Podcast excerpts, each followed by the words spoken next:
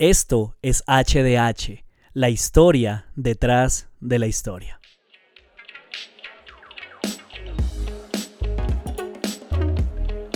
Listo, después de varias pruebas aquí internas de sonido, parece que ya medianamente quedó bien, así que bienvenidos nuevamente a HDH Podcast, la historia detrás de la historia. Bueno, ya lo habían dicho ahí en el, lo habían dicho, lo dije yo en el inicio, pero bueno, lo importante es que ya estamos acá, un nuevo episodio, una nueva semana, una nueva clase, eh, como siempre, y gracias a todas las personas que se conectan semana tras semana. Eh, es gracias a ustedes precisamente que este proyecto sigue existiendo, saber que hay personas que reproducen cada uno de los episodios, eso es lo que lo motiva a uno a seguir adelante. Pues como siempre el favor eh, que siempre les pido es pasar la voz, hacer que este contenido llegue a otras personas para que puedan aprender, para que puedan crecer. Eh, detrás de todo esto también hay mucho compromiso, mucho estudio, eh, sacrificio, pero no es como por generar algo así como, ay, pobrecito. No, no, no, no. Sino que digo que vale la pena, vale la pena lo que, lo que estamos aprendiendo, así que si lo pueden de verdad compartir con otras personas, eh, pueden hacer la diferencia. Los que manejan redes sociales pueden compartir las publicaciones, pueden eh, contarles a otros lo que han estado aprendiendo. Sé que es bien complejo, una de las cosas que, de las cuales soy consciente es que en, medio de, de, todo lo que es el mundo de los podcasts, pues obviamente hay una oferta grandísima de todo tipo. Pero pues bueno, la idea aquí no es solamente, eh, no se trata de competir más bien, con otras personas, sino de ofrecerles lo que, lo que tengo a disposición y, espero que, sea del agrado de ustedes, que también pues los ayude a ser mejores personas, ¿no? Ese es el mensaje de fondo, así que pues bueno. Sin más preámbulos, pues entonces como les decía, em, esta es una nueva clase, una nueva clase de formación espiritual. Ese es el tema que hemos venido trabajando durante las últimas semanas. Ya hoy estamos en la parte 5 todavía, nos quedan unas cuantas más. Eh, ha estado bien interesante, he recibido buenos comentarios también acerca del contenido, así que muy chévere, formación espiritual. Y pues bueno, hagámosle entonces, entremos en materia, episodio 39, formación espiritual, parte 5, o como lo hemos titulado, reseteo. Bienvenidos. Muchos cristianos permanecen como esclavos de los temores y de los afanes simplemente porque no aprovechan la disciplina del estudio. Richard Foster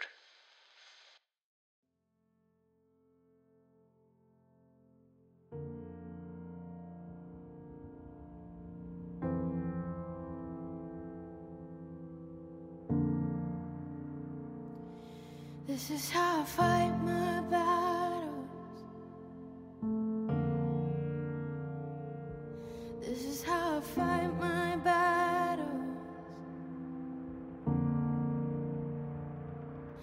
This is how I fight my battles.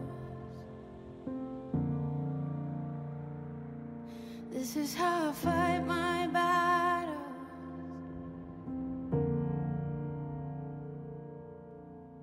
It may look like I'm surrounded, but I'm surrounded by you.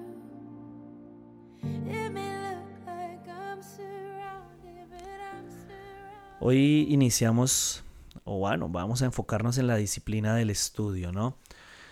Eh, yo siempre desde muy pequeño fui una persona apasionada por los libros, me gustaba muchísimo pasar tiempo en ellos, por lo que todo lo que me tenían que enseñar, no solamente, eh, digamos, a nivel de, intelecto, sino también de historias, porque me distraía, me presentaba otros mundos y era tan, bueno, llegó a, tal punto la, obsesión, la, obsesión, la obsesión con los libros que hasta en el baño yo me llevaba libros escondidos para que mi abuela no me regañara, porque se supone que uno va al baño esa otra cosa.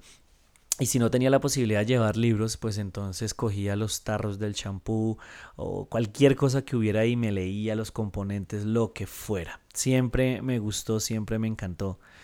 Y, detrás de todo esto hay algo bien importante, porque yo crecí siendo una persona que los demás veían como alguien inteligente a quien podían acudir por una palabra o una respuesta cuando no tenían una idea.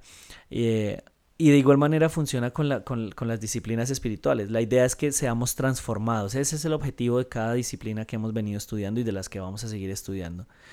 Y, la meta es que pues podamos aprender a reemplazar los hábitos o los pensamientos destructivos por unos nuevos hábitos que produzcan vida. Pero aunque todas las disciplinas aportan, digamos, por la transformación, la que más aporta al, a los procesos mentales es la del estudio. ¿sí? Y es que tenemos que entender esto, los buenos sentimientos no son los que nos hacen libres. Ni siquiera las experiencias espirituales eh, tienen la capacidad de hacernos libres al 100%. El hecho de tener conocimiento sobre Jesús tampoco. En cambio, Juan 8, eh, si no estoy mal, 8.32 dice que la verdad es la que nos va a hacer libres. El conocimiento de la verdad de Jesús es la que nos va a hacer libres y para eso se requiere estudiar. Y estudiar básicamente es eh, sentarnos, es dedicar un tiempo a, observar cuidadosamente estructuras objetivas y eh, las cuales tienen la capacidad, o bueno, este, este tiempo tiene la capacidad de cambiar pues obviamente nuestra forma de pensar. La disciplina del estudio se ve desde, desde el Antiguo Testamento como algo muy común, cuando Dios les comienza a ordenar a ellos, les da instrucciones para que las leyes se escriban en las puertas, en los postes de las casas, en, los dinteles, ¿no? Eh, hasta al frente de los ojos las cargaban algunos que se las enseñaran a sus hijos de día, de noche. Y el propósito, pues obviamente era transformar la mente, mantener un pensamiento sobre Dios, sobre la forma en que Él quiere que nos relacionemos con otros, sobre la forma en que quiere que vivamos la vida de manera constante, repitiéndonos, repitiéndonos, repitiéndonos. Ahora, en el Nuevo Testamento ya no las tenemos, eh, o bueno, la, ordenanza no es tenerlas escritas externamente, sino que ahora hacen parte de nuestro corazón y la idea es que nos lleven de vuelta a Jesús. ¿Y por qué es importante todo lo que les he venido diciendo? Porque es que lo que nosotros estudiamos, o bueno, aquello a lo que le prestamos nuestra atención determina los hábitos que, que, que se forman, determinan la forma que vivimos, determina las decisiones que nosotros eh, tomamos. De hecho, por ahí un pastor que se llama Darius Daniels, él menciona y dice, más o menos parafraseo porque no lo tengo, no tenía anotado, sino que me acordé ahorita. Dice algo así como que la calidad de nuestras decisiones está determinada por la calidad de, la comida que nosotros ingerimos, obviamente haciendo referencia a la información que, que, le suministramos a nuestra cabecita, ¿no? Eh, otro pastor, Craig Rochelle, también dice algo como, ah, nuestra vida se mueve se mueven, no, el rumbo de nuestra vida está determinado por la, por la fuerza de nuestros pensamientos, algo así por ahí, por el estilo. O sea, le dan, le dan prioridad. O bueno, no, no solamente desde la teología, sino también desde la ciencia ya también se sabe que los pensamientos, o sea, lo que nosotros nos decimos a nosotros mismos o aquello a lo que le dedicamos atención en nuestra cabeza tiene un poder impresionante. Pero ojo con esto acá. ¿Cuál, acá de pronto alguien que podría decir, bueno, pero todo esto suena como a meditación, a lo que estudiamos. No. La, meditación es más como mm, quedarnos con, con, un pensamiento, ¿sí? Pero, pero, pero la, el estudio bíblico ya, ya va un poquito más a lo analítico. A ver, se los pongo de esta frase a ver si me, me hago entender. La, la, meditación se encarga de, o bueno, el objetivo es saborear una palabra, quedarse en una, rumiando, pensando en una sola cosita. La idea del estudio es explicar esa palabra, ir al significado y todo lo que pueda rodear y toda la riqueza que, que la contiene. Así que yo quiero que eh, en, los dos, en, los en las dos pausas que vamos a tener, en los dos bloques que vienen a continuación, nos dediquemos. En el primero, en el que sigue ahorita, vamos a hablar acerca de cuatro pasos sencillitos, básicos que nos pueden ayudar a tomar un tiempo para estudiar. Y en el último, quiero que ya miremos unas normas también internas y externas que nos van a ayudar a sacar el mejor provecho de nuestro tiempo de estudio. Así que muy atentos, cuaderno allá la manito porque se viene algo bien interesante.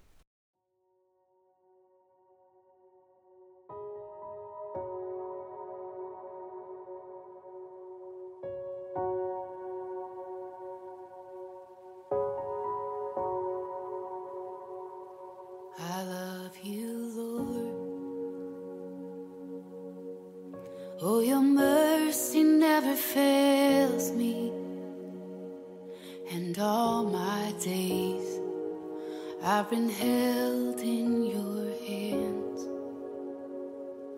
From the moment that I wake up until I lay my head, oh, I will sing of the goodness of God.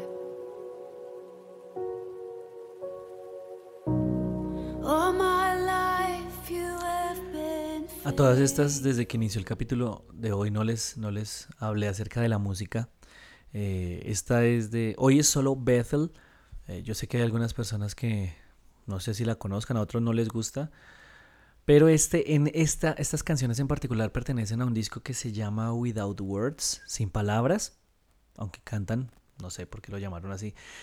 No, mentira, se llama Peace. No, olvídenlo, yo el equivocado era yo. Se llama Peace y son canciones que las, digamos, son, han sido reimaginadas, las, las, sacaron una nueva versión un poco más eh, suavecita para, para tiempos de oración, para tiempos de estudio. Yo por lo menos procuro tener eh, ese tipo de, sí, de, de, musicalización de fondo siempre en mis tiempos personales de estudio.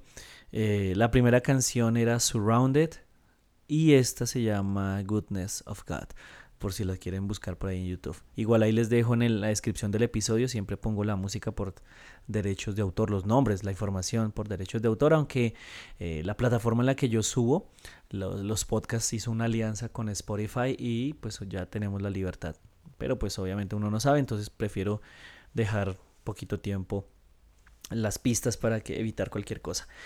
Entonces, volviendo, ¿listo? Entonces les estaba diciendo que cuando vamos a estudiar, eh, cuando vamos a estudiar la palabra es fundamental que entendamos que hay cuatro pasos sencillitos desde los cuales podemos partir. El primero es la repetición, repetición, repetición, ¿listo? Para que lo recuerden, la palabra es repetición. Entonces, ¿qué significa eso? Pues es una manera de concentrar regularmente la mente en una idea específica para así, pues obviamente, comenzar a arraigar los hábitos de pensamiento. Obviamente, pues hoy en día la, cuestión de la repetición ya tiene como una mala reputación, pero sin embargo, eh, es importantísimo entender, y esto no lo estoy diciendo yo, sino lo dice la ciencia. Hace poco, bueno, He estado estudiando mucho al respecto sobre la cuestión de la mente y es verdad, aunque parezca que no, mire, sin siquiera entender lo que usted está repitiendo, sin que usted quizá le preste toda la atención del mundo, la repetición por sí sola tiene la capacidad de afectar la mente interna.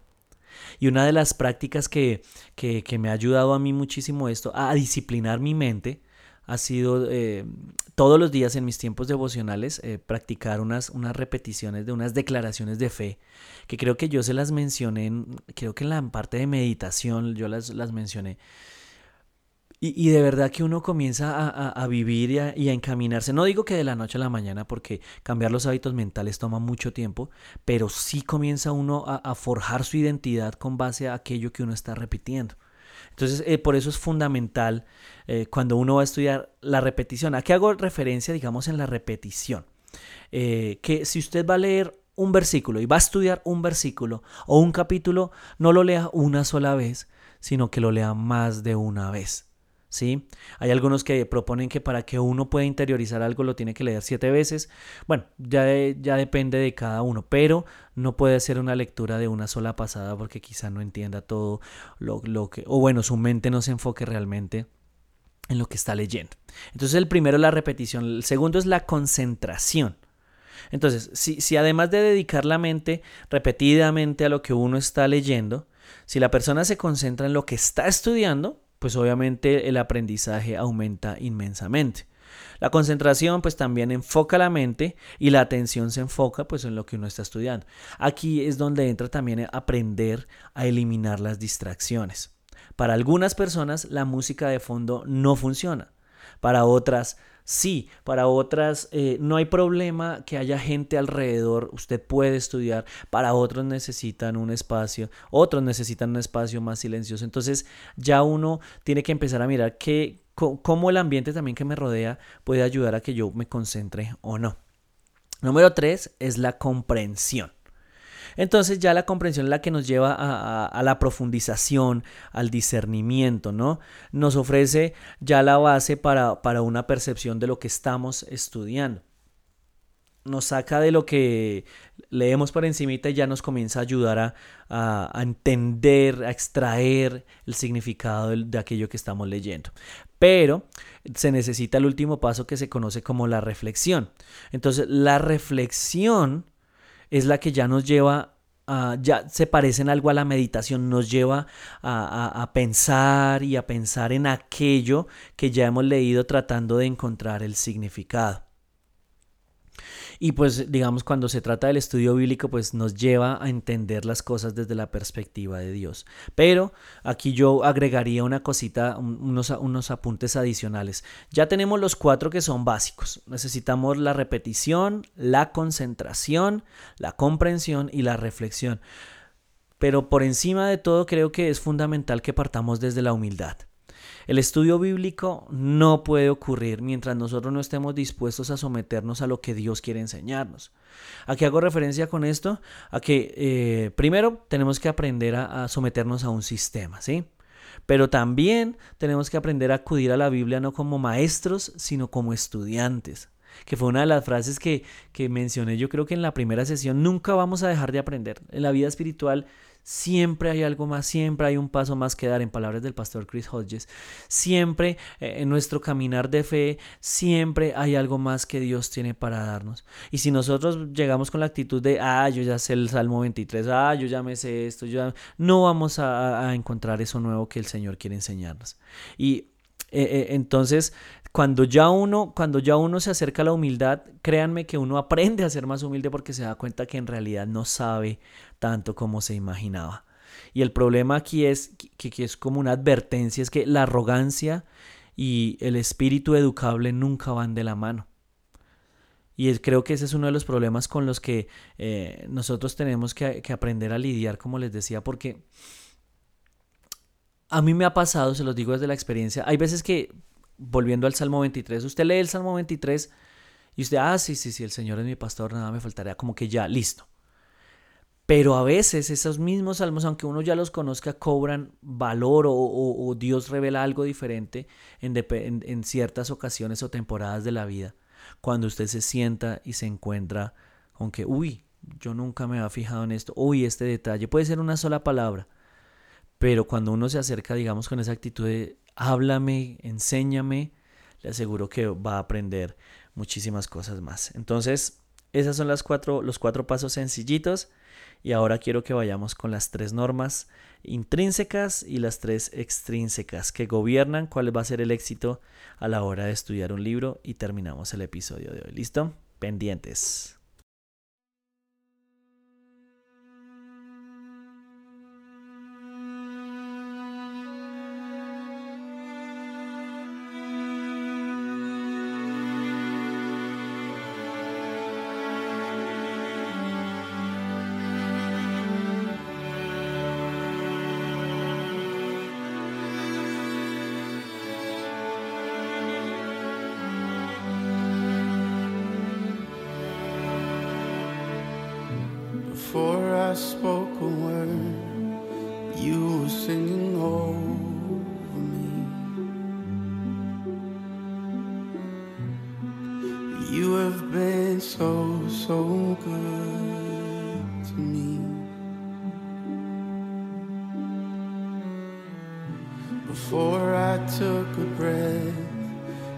Reckless Love.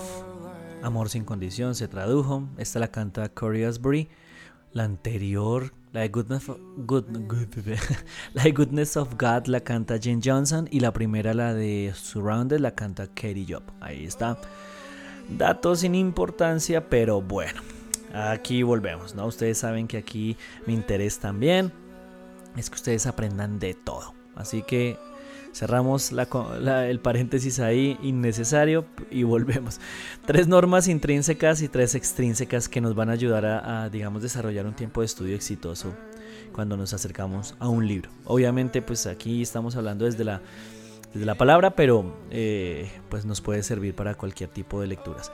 Entonces, cuando hablamos de las normas intrínsecas, básicamente a lo que apuntamos es a la lectura pero no solamente ah, a una lectura, sino tres lecturas precisamente, por eso se conoce como las tres normas intrínsecas. Ah, y la idea entonces es que se lleve de la siguiente manera. La primera lectura envuelve el entendimiento del libro, o sea, qué es lo que el autor dice, básicamente ahí. La segunda lectura envuelve la interpretación, qué es lo que el autor quiere decir. Y la tercera envuelve la evaluación, ¿tiene la razón el autor o no? Entonces, esas son las tres. Cuando uno se acerca, por ejemplo, a un texto bíblico, ¿no? ¿Qué es lo que el autor dice? O sea, ¿qué está escrito ahí superficialmente, literal? La segunda, ¿qué es lo que el autor quiso decir? Y la tercera, eh, ¿tiene razón o no tiene razón el autor?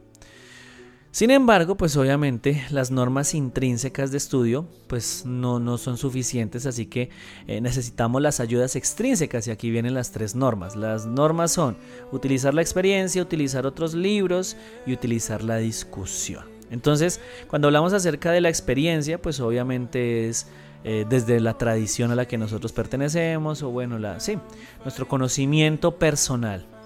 La segunda, cuando hablamos de libros, pues obviamente pueden ser diccionarios, comentarios bíblicos, literatura que ayude a interpretar el texto. Pero eh, por, último, eh, una de las cosas que es más interesante es la discusión y es cuando uno cuenta lo que ha estado aprendiendo, expresa sus dudas, las preguntas que surgen a partir de esas lecturas y ahí es donde uno comienza a aprender muchísimo más, empieza a, crecer, ¿no? Esa, esa interacción ayuda a que salgan nuevas ideas, por lo menos, o que venga claridad. Ahora, Hago una nota aquí ya para ir como empezando a cerrar. El primer libro y el más importante que debemos leer eh, y estudiar es la Biblia. ¿Por qué les digo esto?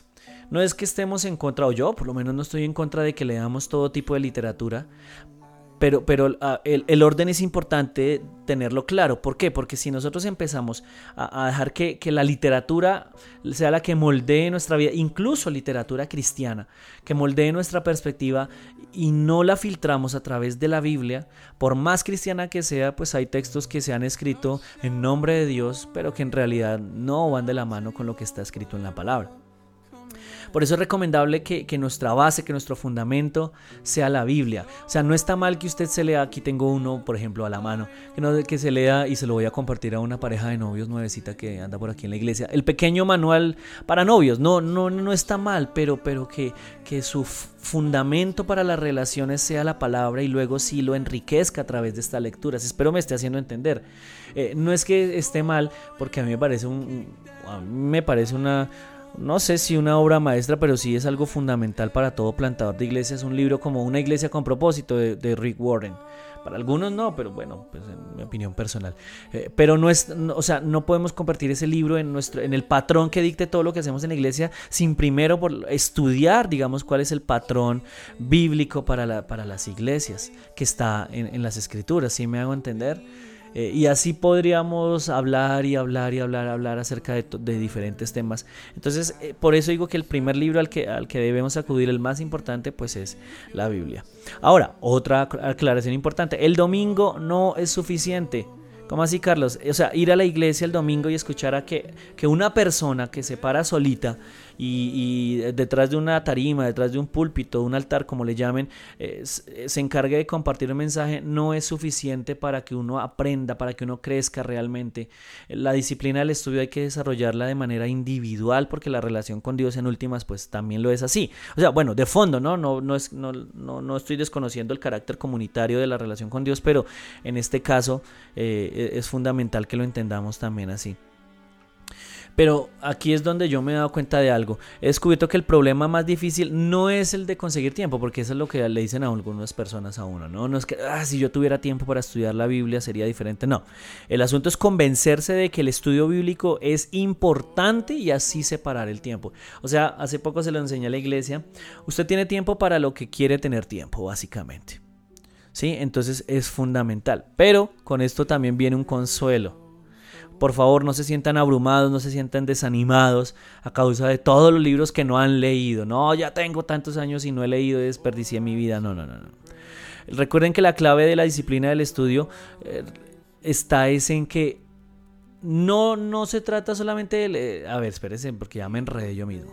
No se trata de leer muchos libros, ya, ya, ahora sí, sino de experimentar y de aplicar lo que leemos uno de los pastores que, para mí es un maestro, de hecho es doctor en teología y bueno, el tipo es una eminencia, se llama Darius Daniels, él es un pastor de, New Jersey y él dice que, una de las cosas que, tenemos que tener en cuenta a la hora de sentarnos frente a la Biblia es, eh, bueno, dentro de todos los consejos que da, es como usted tiene que dedicarle su mente a, a lo que le va a dedicar su, su mente realmente o su atención. O sea, si usted tiene tiempo para leerse un solo versículo, métale la ficha a ese versículo y sáquele todo el jugo. Y no se ponga a leer, digamos, un capítulo completo sabiendo que no lo va a hacer de la manera correcta, ¿sí? Y cierro con esto, una ya una pequeña conclusión. No solamente podemos estudiar libros, no solamente podemos estudiar materiales bíblicos, comentarios, bueno, todo esto, sino que también eh, una de las, de las cosas que más nos puede enseñar es la observación de la realidad, ¿no? Prestar atención a lo que está sucediendo a nuestro alrededor. Algunos proponen que el lugar más fácil para comenzar es la naturaleza, pero también me gustaría sumar aquí cuatro cositas más y terminamos. Número uno, observar las relaciones con otros, de ahí puede aprender uno muchísimo. Eh, las palabras que salen de nuestra boca también nos pueden enseñar. Nos, estudiarnos a nosotros mismos nos puede enseñar muchísimo. Estudiar la cultura y la sociedad que nos rodea nos puede enseñar bastante. Y todavía eh, hay muchísimo que aprender. Alrededor de nosotros hay muchísimo que nos puede enseñar. Andy Stanley dice, pastor de, de la iglesia North Point en Atlanta, dice que el día en que la gente que él lidera sepa más de él en cuanto a la Biblia o, en cuanto a la cultura que lo rodea, ha sido el momento llegar, o bueno, será el momento en el que él tendrá que dar un paso al costado y dejar que otro lidere. Y entonces eh, eh, él menciona que obviamente aunque él no se obsesiona con lo que sucede en la cultura, cuando un líder más joven le, le menciona, no sé, TikTok o le menciona una tendencia que se está dando, él tiene conocimiento al respecto, así no, pues como les digo, no lo, profundice, pero por lo menos está enterado. Creo que todo eso ayuda a que nosotros nos mantengamos activos en el mundo en el que nos encontramos y pues que podamos de una u otra manera ofrecer una respuesta cuando alguien eh, se acerque a preguntarnos. Entonces, espero haberlos motivado de una u otra manera que dediquen ese tiempo a estudiar por su cuenta, a crecer eh, con esos pasos sencillitos. Sé que les pueden ayudar bastante. Y pues nada, creo que ha sido también una buena cantidad de tema el que hemos cubierto. Un abrazo a la distancia. Eh, esto fue HDH la historia detrás de la historia, el seminario para los que no van al seminario, hdh.podcast, nos pueden encontrar en Instagram. Por favor, no sean malitos, compartan las publicaciones, compartan los estados, pasen la voz en redes sociales, les aseguro que eh, podemos hacer la diferencia y llegar a más personas. Así que eh, nada, nos vemos la próxima semana, tenemos una nueva disciplina de estudio, vengan a ver si tengo aquí el archivo, porque ya tengo pues todo diagramado, no sé si existe la palabra bueno, ya tengo la planificación. Aquí la tengo, aquí la tengo, aquí la tengo. Eh, uy, viene una que me encanta. Tengo mucho que decirles, se llama La Simplicidad. Así que un abrazo, nos vemos la próxima semana. Chao.